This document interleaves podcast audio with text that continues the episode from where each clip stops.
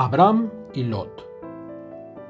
La escritura nos presenta, referido a Abraham y Lot, la historia que de ambos cuenta, para sí nuestra instrucción.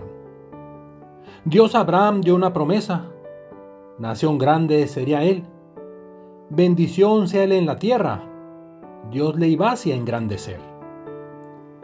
Abraham salió de su tierra, también con él iba Lot Ambos llevaban la hacienda, lo que era su posesión.